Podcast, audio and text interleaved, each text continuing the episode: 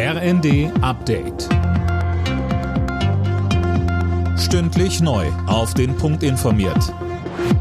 Ich bin Sönke Röhling. Guten Morgen. Bundesweit hat die Polizei in der Silvesternacht viel zu tun gehabt. Im Leipziger Stadtteil Konnewitz wurden zum Beispiel Mülleimer und Baustellenabsperrungen in Brand gesteckt. In Berlin wurde am Alexanderplatz gezielt mit Silvesterraketen in Menschenmengen geschossen. Auch die Polizei wurde attackiert. 15 Beamte wurden verletzt. Es gab 300 vorläufige Festnahmen. Und in Neukölln erwischten die Beamten neun Männer, die gerade Molotow-Cocktails hergestellt hatten. Auch sie wurden festgenommen.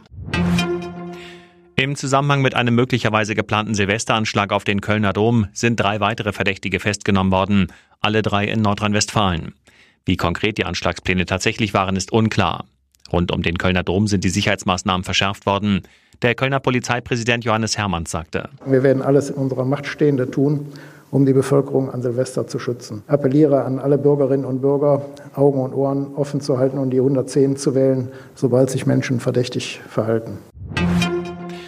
Olaf Scholz hat im Hochwassergebiet in Niedersachsen einen Besuch abgestattet. Dem Kanzler ging es vor allem darum, den vielen Einsatzkräften, die seit Tagen gegen die Wassermassen kämpfen, zu danken. Er gab zwar keine konkreten Hilfszusagen, versicherte aber, dass der Bund mit seinen Möglichkeiten zur Verfügung steht. Weiter sagte Scholz. Das Wetter, die Natur fordert uns heraus mit äh, Hochwasser, das wir an vielen, vielen Stellen in Deutschland jetzt sehen. Wegen der Niederschläge, wegen der Schmelzen, wegen all dem, was jetzt zusammenkommt. Und deshalb ist es wichtig, dass wir im Land zusammenhalten. Die dänische Königin Margrethe will abdanken. Am 14. Januar wolle sie zurücktreten und Platz machen für ihren Sohn Kronprinz Frederik, sagte die 83-Jährige am Abend in ihrer Neujahrsansprache. Im vergangenen Jahr feierte sie ihr 50-jähriges Regierungsjubiläum. Alle Nachrichten auf rnd.de